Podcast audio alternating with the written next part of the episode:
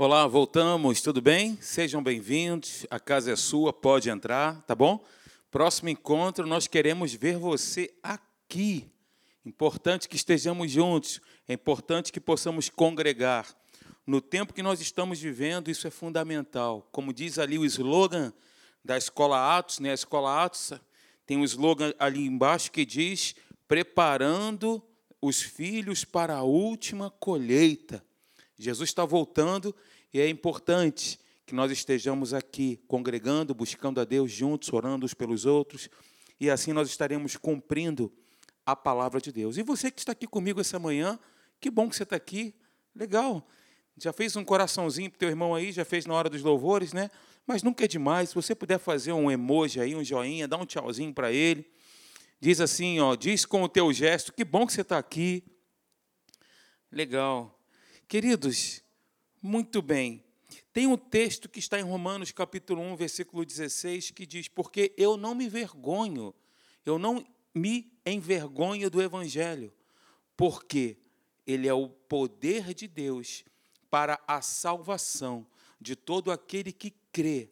O Evangelho, ou seja, as boas notícias, as boas novas, a palavra de Deus, é o poder de Deus. Amém, gente?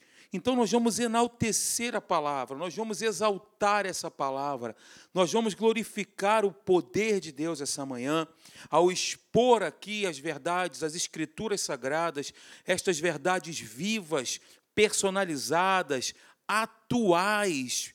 Nós vamos exaltá-la, nós vamos glorificá-la. E aí, queridos, com base nesse texto de Romanos capítulo 1, versículo 16, que diz que o Evangelho é o poder de Deus, eu queria que você abrisse a sua Bíblia em Romanos, no mesmo livro, só que no capítulo 8, versículo 11. Romanos 8, 11. Nós vamos falar, continuar falando sobre como vencer as tentações, mas eu estou com esse texto no meu coração, queria compartilhar com você. Quantas novas criaturas temos aqui essa noite? Quantos receberam Jesus? Glória a Deus. Você que está em casa, que recebeu Jesus, glorificado seja o nome do Senhor pela sua vida, porque a luz chegou. Quando chega a luz, chega a iluminação, chega a transformação, chega a revolução. Quando nós somos transformados, tudo muda. A nossa forma de pensar, o nosso viver, as nossas palavras, os frutos dos nossos lábios são diferentes. E nós vamos ver isso aqui essa manhã. Como Jesus fez em Mateus capítulo 4 e também em Lucas capítulo 4. Então, Romanos 8, versículo 11 diz: Se o Espírito se habita em vós, o Espírito daquele que ressuscitou a Jesus dentre os mortos, ou seja, o Espírito de Deus, amém?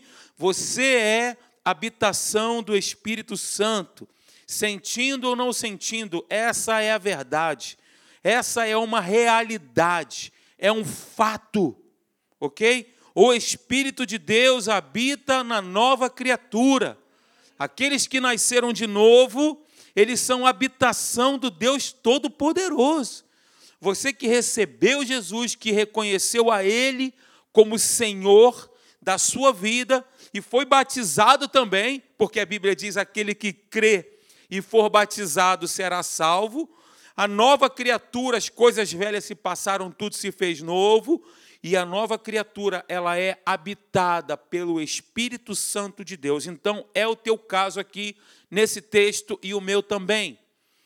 Ora, se habita em vós o Espírito de Deus, ou o Espírito daquele que ressuscitou a Jesus dentre os mortos, esse mesmo que ressuscitou a Cristo dentre os mortos, ou seja, o Espírito Santo vivificará também o vosso corpo mortal, por meio do seu Espírito que em vós habita. Que verdade!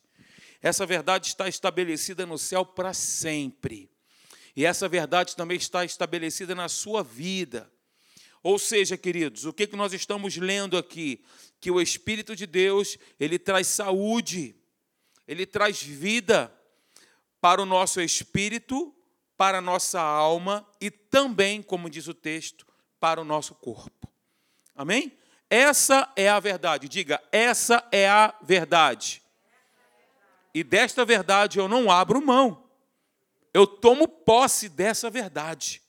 Eu me agarro a essa verdade. A palavra de Deus, o poder de Deus, o Espírito de Deus, o Espírito que ressuscitou Jesus dentre os mortos, habita em mim e vivifica também o meu corpo físico. Amém, queridos? É o que a Bíblia está dizendo. Então, já que a Bíblia está dizendo isso, eu quero te convidar. Pega a sua Bíblia comigo, pega ela, levante bem alto se você puder, ou seu celular que você está acompanhando aí. Pega a Bíblia e diz: Esta é a minha Bíblia. Eu a amo. Eu sou o que ela diz que eu sou. Eu tenho o que ela diz que eu tenho. Eu posso fazer tudo o que ela diz que eu posso fazer. Hoje eu serei ensinado pelas palavras de Cristo. Eu corajosamente confesso que eu nunca mais serei o mesmo. E essa palavra, ela mudará e muda a minha vida para sempre. Em nome de Jesus. Amém. Isso é uma oração de confissão, de declaração. A palavra de Deus precisa ser falada. Tem que sair do, do âmbito mental. E ela tem que nascer. E nasce através das nossas palavras. Quando nós falamos a palavra de Deus, nós estamos no mundo do Espírito estabelecendo fatos, estabelecendo realidade, estabelecendo a verdade. Mas a palavra precisa ser dita ela precisa ser falada. Eu estarei nos próximos, se Deus assim permitir, é claro, né? E se Jesus não voltar, eu estou, estarei aqui entrando com você numa série que eu estou escrevendo, está me abençoando muito, chamada A Fé Prática, ou A Prática da Fé. E nós precisamos, queridos, rever sempre os fundamentos da nossa vida. Fundamentos estes que nos transformaram, como diz o apóstolo aqui, precisamos novamente nos apegar às verdades já ouvidas, às verdades que nós já ouvimos, nos apegar a essa verdade, porque essa verdade é a realidade, está estabelecida para sempre. Então, nós estaremos aqui ao longo de algumas semanas falando sobre a fé prática, a prática da fé, o que, que envolve a fé, o que, que traz junto deste conteúdo. E aí, quando nós falamos sobre fé, não tem como nós não falarmos também sobre confissão de fé, sobre palavras expressadas, palavras ditas, ok? Nós estaremos entrando aí nas próximas semanas, mas antes nós vamos aqui falar, continuar falando, melhor dizendo, sobre como vencer as tentações. No último domingo eu falei um pouquinho a primeira parte. Hoje Vamos tentar terminar? Também, se não terminar, nós vamos seguindo aqui sem pressa. Ok, queridos? Então eu disse, citei esse texto, né? Não vos sobreveio, em 1 Coríntios capítulo 10, versículo 13, não vos sobreveio tentação que não fosse humana, mas Deus é fiel e não permitirá que sejais tentados além das vossas forças. Pelo contrário, juntamente com a tentação, vos proverá livramento de sorte que a possais suportar. Essa semana eu estava conversando com uma pessoa muito amada, muito querida. Eu quero te pedir licença para dar esse exemplo, só para edificar a igreja, porque às vezes, queridos, nós pegamos um texto da palavra de Deus e de tanto ouvir, ouvir, ouvir o texto, nós acabamos que esquecemos de pontos importantes e o texto acaba trazendo uma outra interpretação. Essa pessoa estava conversando comigo e disse para mim o seguinte: Alexandre, Deus não dá nada além das nossas forças. Aí eu falei: opa, opa, opa, calma aí. Não é Deus que dá, Deus não tenta ninguém. Está dizendo aqui diferente. O texto está dizendo, veja bem, que Deus ele é fiel e ele não permitirá que, seja, que nós sejamos tentados além das vossas forças. Não é Deus que nos dá as coisas que nós não podemos suportar. Não, Deus não faz isso. Deus não tenta ninguém. Nós vamos ver isso aqui. Quando Jesus foi guiado, Lucas diz isso, Lucas capítulo 4 diz isso, que Jesus ele foi guiado pelo Espírito no deserto. Então, quando Jesus, e Mateus diz que ele foi levado, quando Jesus foi levado ou guiado, que é a mesma coisa, pelo Espírito ao deserto, ele foi tentado pelo diabo. Jesus estava numa situação ali que não era, o deserto não era, é o terreno do inferno. O deserto era um campo minado. E além de estar num campo minado, num lugar de escassez plena, ele estava sendo bombardeado nos seus pensamentos. Porque esse era o ataque que Jesus estava sofrendo ataque de pensamentos, queridos. A nossa batalha é uma batalha na mente. O inferno, a todo momento, assim como fez com Cristo Jesus no deserto, nos questiona quanto à nossa identidade, quanto à nossa filiação. Você realmente é filho de Deus? Você realmente faz parte da família de Deus? Todos os momentos nós somos questionados por esses pensamentos, pelas situações que se levantam contra nós.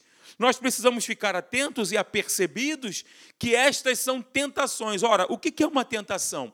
Uma tentação é um pensamento sutil do inferno para nos remover da nossa posição de filhos, da nossa posição de novas criaturas, da nossa posição daqueles que foram lavados, redimidos pelo sangue do Cordeiro. Estes questionamentos são comuns e eles se apresentam em forma de pensamentos que são frutos de situações que vivenciamos, de provas que somos a todo momento provados. Ok? Então, vamos lá, vamos dar prosseguimento. Eu disse aqui no início, e eu quero só fazer novamente esse essa lembrança, né, que o inferno, uma das suas estratégias, dos seus ardis, é enfiar a cunha da dúvida e da incredulidade nas brechas da nossa mente, se porventura existirem. Porque, queridos, você vê, por exemplo, em Gálatas, não me recordo, Gálatas ou Efésios, fala da armadura de Deus. Gálatas ou Efésios?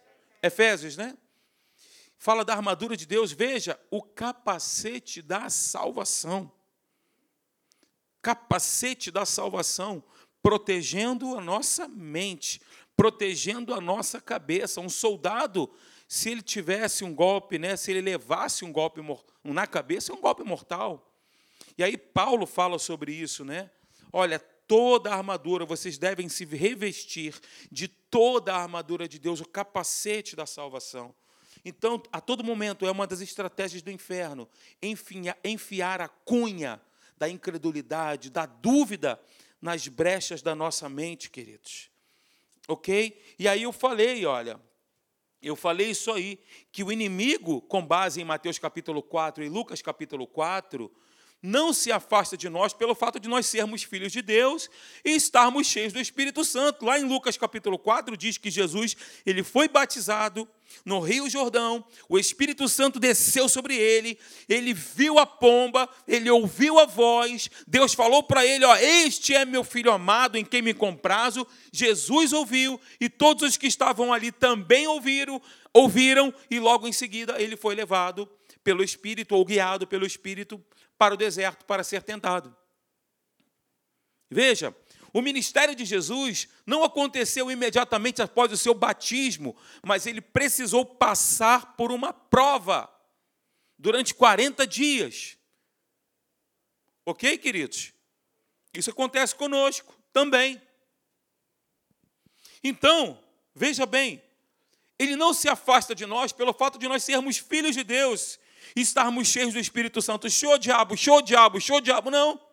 O diabo ele se afasta de nós quando nós resistimos com a palavra de Deus. Foi assim que aconteceu com Jesus. Jesus ele referenciou todas as suas palavras. Olha, está escrito, o meu fundamento é a palavra.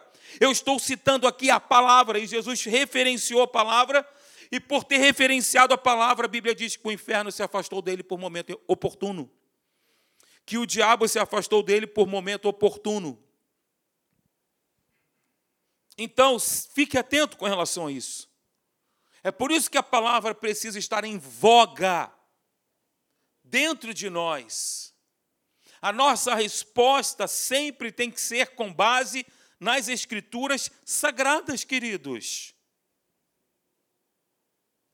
E aí eu falei também aí, olha, o diabo não começa com uma negação, é uma estratégia, como eu falei, é sutil. Ele não, come, ele não vem com uma negação direta sobre a identidade, mas ele coloca uma dúvida: se és, foi assim que Deus disse mesmo? É uma estratégia dele. Ok? E aí falei também, em segundo lugar, que o inferno não deixa de nos tentar pelo fato de orarmos e jejuarmos. A oração e o jejum não afugentam o diabo, mas nos fortalece. Nos fortalece. Jesus estava orando e jejuando durante 40 dias, e nesse tempo, o inferno tentou desviá-lo do seu propósito. Não era isso que ele estava falando? Gente, que momento sublime! 40 dias de uma comunhão intrínseca, profunda com Deus. Jesus estava no deserto buscando a Deus, se relacionando com o Pai. Tanto é que no final da tentação a Bíblia diz que os anjos vieram e o serviram. Imagina esse café da manhã. O melhor café da manhã que um dia alguém poderia ter tomado foi um café da manhã servido pelos anjos, né? Meus amados, Jesus inclusive, inclusive disse para nós isso, né? Mateus capítulo 26, versículo 41, vigiai e orai para que não entreis em tentação. Ou seja, queridos, quem não vigia e ora não consegue resistir. Não consegue resistir. Quem não vigia e ora, eu preciso estar atento às sugestões, me aperceber de pensamentos estranhos. Estava compartilhando com o meu pastor, com o pastor Marcelo, de uma situação que aconteceu comigo no momento mais difícil, digamos assim, no âmbito financeiro.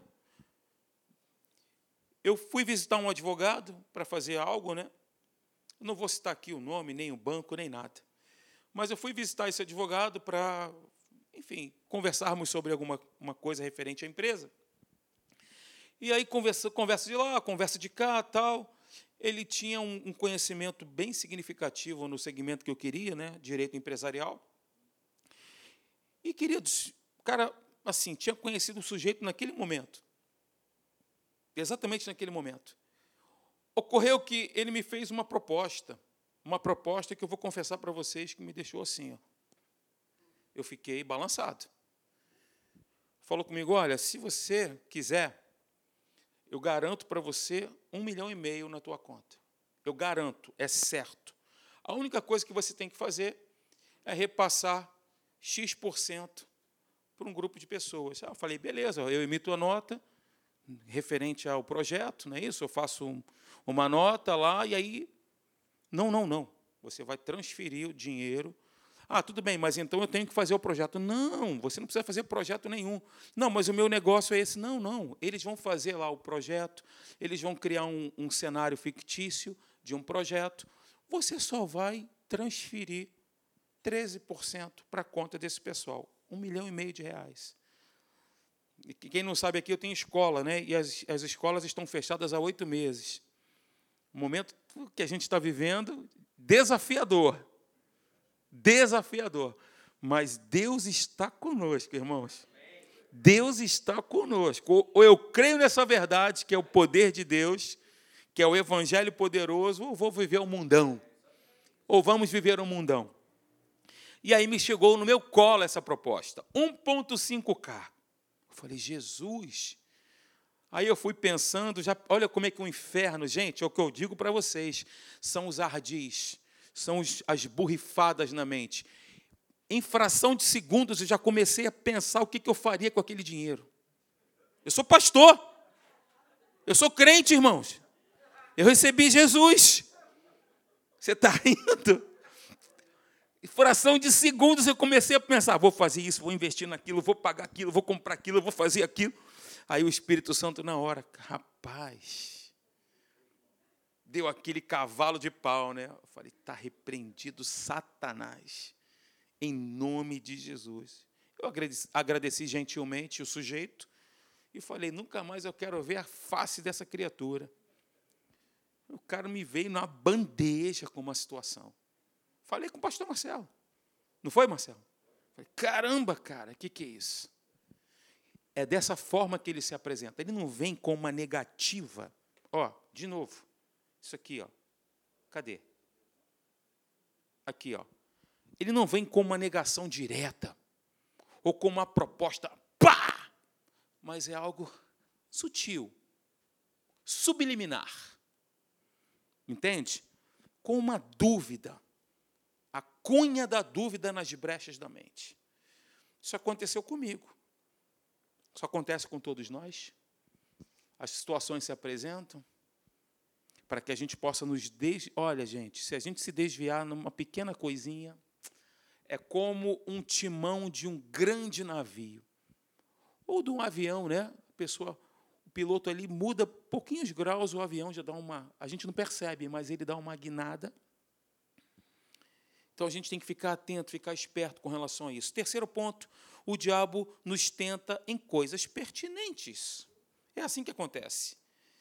Ele fez com Jesus em três áreas, como eu disse no culto anterior, domingo passado: concupiscência da carne, concupiscência dos olhos e soberba da vida, que se traduz na satisfação de uma necessidade pessoal, ou uma necessidade geral, ou uma presunção e uma ambição. É a mesma coisa. Né? Então, queridos, para nossa melhor compreensão dessa passagem, eu quero destacar alguns pontos aqui. Primeiro ponto, fique atento, esse é um ardiz do, do nosso inimigo ele tenta tirar proveito das nossas necessidades.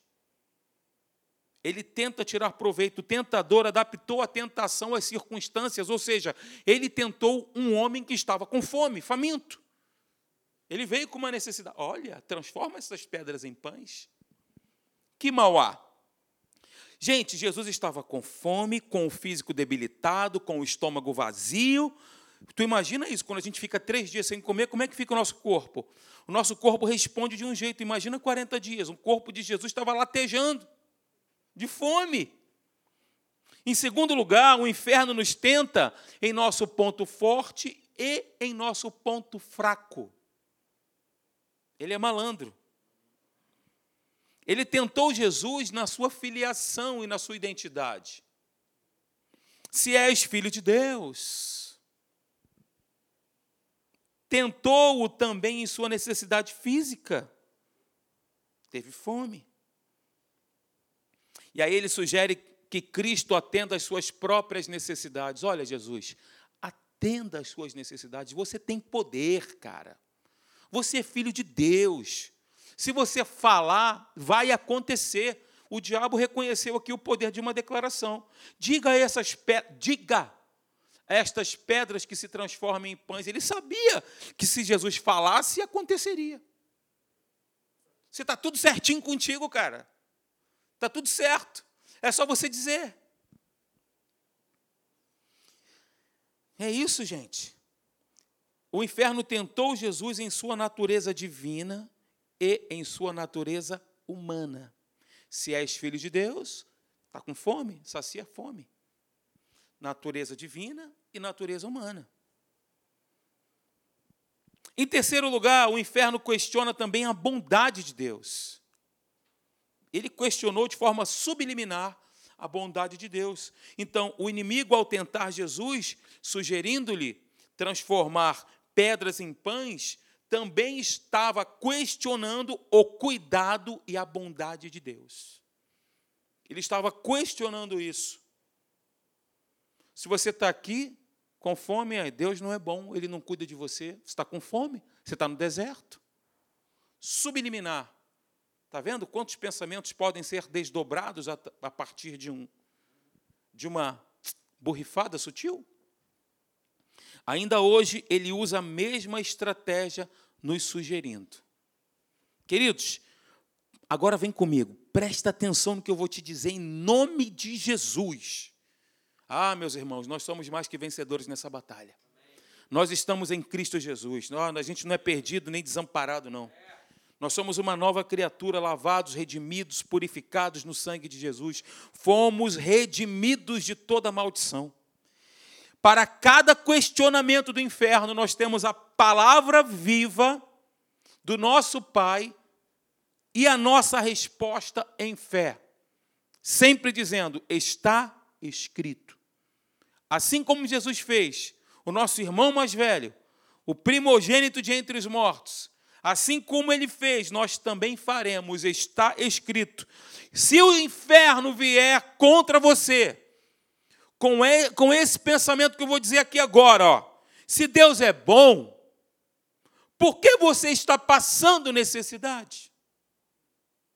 Se Deus é bom, mas ele não vem gritando, ele vem mansinho.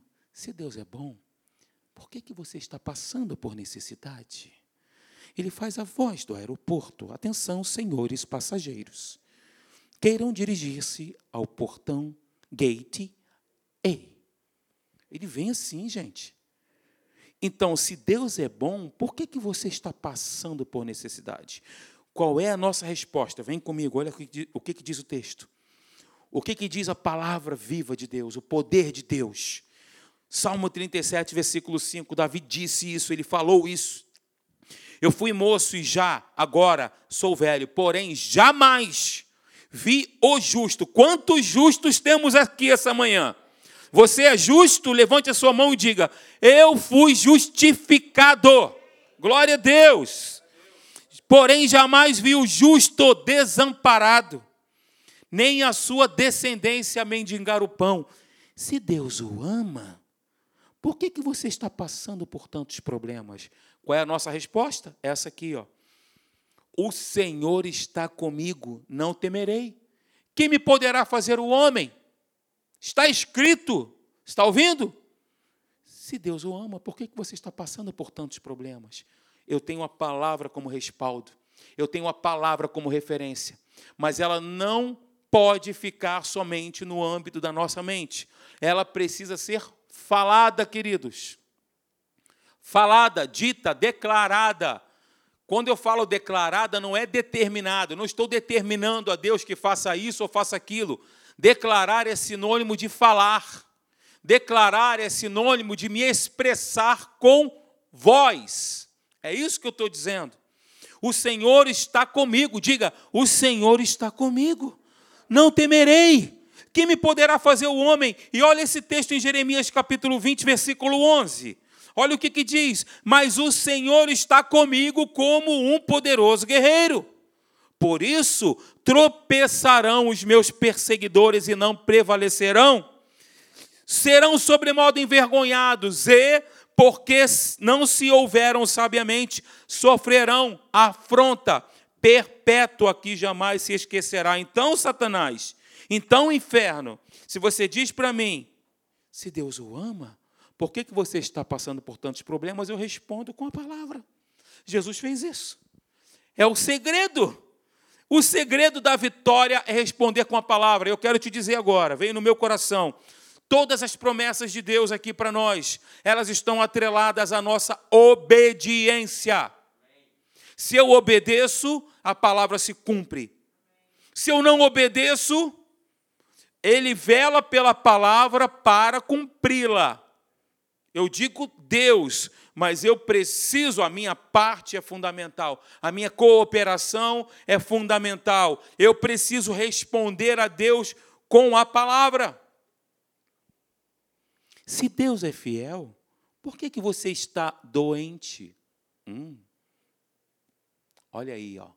Você não diz que é curado, que tem saúde da planta dos pés à raiz dos cabelos? Você não cita Isaías 53, você não cita Romanos 8:11, você não cita 1, 1 Pedro 2:24. Você, por que que você está doente então? Olha. Se Deus é fiel, por que que você está doente? Olha a nossa resposta, é essa aí, ó. Isaías 41:10. Diga: "Não temas, porque eu sou contigo." Não te assombres, porque eu sou teu Deus. Diga a palavra, diga. Eu te fortaleço e te ajudo. e te sustento com a minha destra fiel. Meu Deus, Deus está dizendo para nós: eu sou contigo. Essa é a verdade. Não é verdadeira, porque quando nós falamos que ela é verdadeira, nós estamos dizendo que existe um outro padrão semelhante. Mas quando eu digo que ela é a verdade, é algo definido, não existe nada mais elevado do que a verdade e a palavra. Você pegou isso? Compreendeu? Se Deus é amor, por que, que você perdeu o emprego? Hum. Se Deus é amor, por que, que você perdeu o emprego?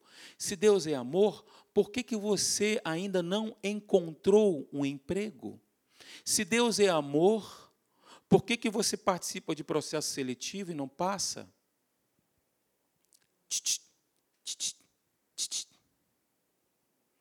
E qual é a nossa resposta? 1 João 4,16. A nossa resposta é essa aí. E nós conhecemos e cremos no amor que Deus tem por nós. Ele me ama. Independentemente da situação que eu esteja vivendo, eu sou amado por Ele. Eu sou amado por Deus. Deus é amor e aquele que. Olha a nossa resposta. Essa é a nossa parte. Promessa atrelada à obediência. E se eu não permaneço? Pensa na outra face da moeda. E nós conhecemos e cremos no amor que Deus, e nada vai me demover dessa certeza. E nada vai me tirar desse posicionamento de crença, nessa plataforma estabelecida. Nada, absolutamente nada. Eu conheço e creio no amor que Deus tem por mim. Deus é amor, ele não contém amor, é a essência dele, é o que ele é. Deus é amor. E aquele que permanece no amor, permanece em Deus e Deus nele. E veja o que diz Filipenses capítulo 4, versículo 19. Diga comigo, está escrito. Diga assim, está escrito. Filipenses 4, 19. E o meu Deus, segundo a sua riqueza em glória, há de suprir em Cristo Jesus cada uma, cada uma cada uma, cada uma das vossas necessidades. Glória a Deus!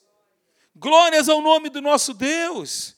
É com a palavra que nós respondemos, com ela que nós resistimos e com ela que nós vencemos. Estou animado, gente. Você também está, que eu estou vendo.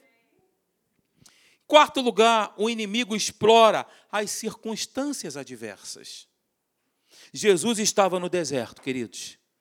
Depois de orar e jejuar 40 dias, eu estou repetindo isso para lembrar a você a situação, o contexto a qual ele se encontrava. Estava com fome, sozinho, e diz o texto, junto das feras. Hã? Junto das feras. E, a, e aí, queridos, Olha só a sutileza. As borrifadas. Tu estás só. Será que o pai abandonaria seu filho? Tu estás no deserto. É este um lugar para o herdeiro de Deus? Você diz que é herdeiro de Deus e co-herdeiro em Cristo e está passando pelo deserto? Tu estás com fome. Como o pai de amor poderia deixar o seu filho sofrer? Tu estás com as feras, péssimas companhias para o filho de Deus. Então ele explora as circunstâncias adversas, ele potencializa aquilo ali. Eu costumo dizer o seguinte: quando vem uma situação desafiadora, ela nunca vem sozinha sempre vem abarcada de outras.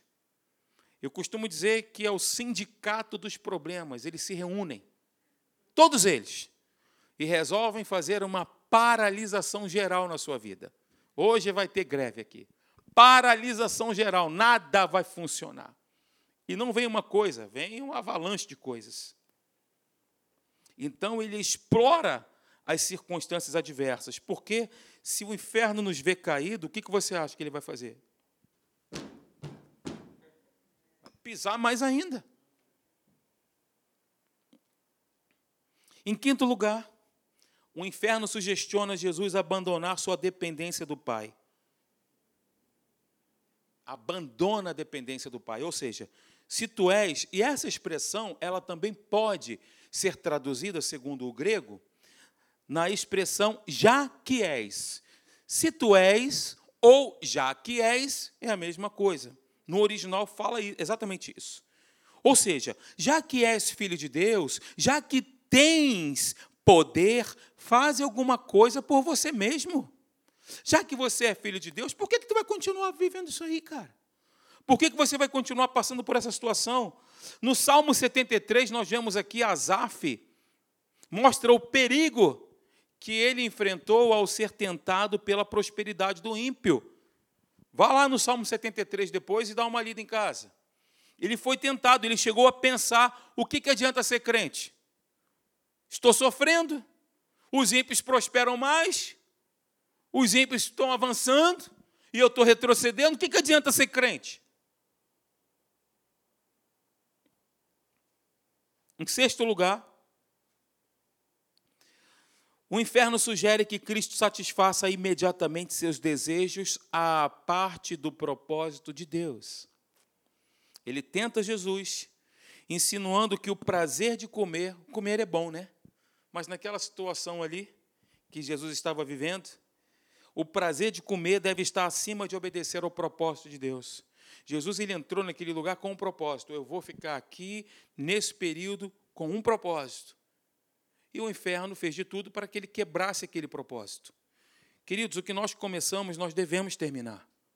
O propósito que nós iniciamos, nós precisamos continuar com ele até o fim. O nome disso é rupomone, traduzida como perseverança.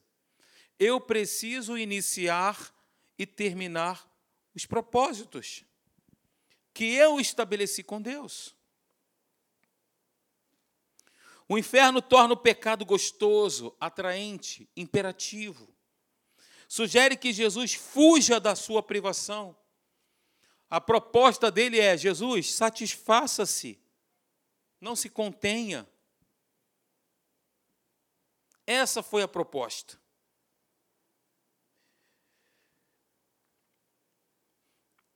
Então a gente precisa ficar, queridos, atentos a essas estratégias. Responder a Deus com a palavra. Resistir. Tem muitas riquezas aqui para a gente aprender. Eu não estou com isso exaltando ou enaltecendo os ardis. Eu estou mostrando para você a forma que ele age e como nós devemos responder, porque a nossa referência é a palavra, o nosso respaldo é a palavra. O que nós temos de mais precioso é a verdade. Ela está estabelecida no céu para sempre. Uma vez eu fiz uma série aqui sobre a palavra viva, falando sobre ela, sobre essa palavra que a gente tem que exaltar. Queridos, se nós tivéssemos uma outra opção, é claro, obviamente ela não existe, mas se tivéssemos, a nossa opção primeira deveria ser pela palavra. E na verdade nós temos sim, nós temos uma opção, a opção de não obedecer a Deus. Nós temos uma opção de escolher o nosso próprio caminho. Nós temos uma opção de olhar as situações à nossa volta e concordar com elas, a despeito da palavra, e deixar ela em segundo plano. Como o pastor Marcelo orou aqui ainda há pouco, gente, a palavra é uma realidade. Se ela diz que você é curado, você é curado. Mas as situações dizem completamente o contrário, mas ela, a palavra diz que eu sou curado. Mas eu estou sentindo, eu estou com o meu corpo trêmulo, ah, eu estou com dores no corpo, está se, estão se apresentando sintomas no meu corpo. Não aceite as coisas como naturalmente elas se apresentam. Aceite ou, ou reconheça as coisas como Deus vê. É como Deus vê, é como Deus enxerga, é como a palavra nos mostra. Nós precisamos viver nesse tempo desta maneira. No tempo que nós estamos vivendo de confronto, de aparentes derrotas, aparentes derrotas, aparentes derrotas. Contudo, a palavra de Deus diz, de novo, que nós somos mais do que vencedores por meio daquele que nos amou e se entregou por nós. Está escrito também que em Cristo Jesus ele sempre nos conduz em triunfo. Às vezes é necessário sim nós olharmos para trás, não para o nosso passado, mas olharmos para aquilo que Jesus fez na cruz. Olharmos, contemplarmos com os olhos da fé o que, que Jesus fez na cruz e tomarmos posse dessa herança, dessa realidade, dos benefícios da morte vicária de Jesus na cruz do Calvário. A Bíblia diz que Ele nos dá paz, queridos, que nós temos paz, que a paz mora em nós. Então descansa, não fica desesperado. Pelo contrário, espere, não se desespere. Espere, mas não espera de uma forma complacente. Espera confiadamente, porque é essa a orientação. A orientação bíblica é essa. Não é eu esperar deitar eternamente em berço esplêndido, esperar, é esperar confiando, esperar declarando, esperar falando e confessando a palavra de Deus. É dessa forma que nós esperamos. Amém? Vamos ficar de pé.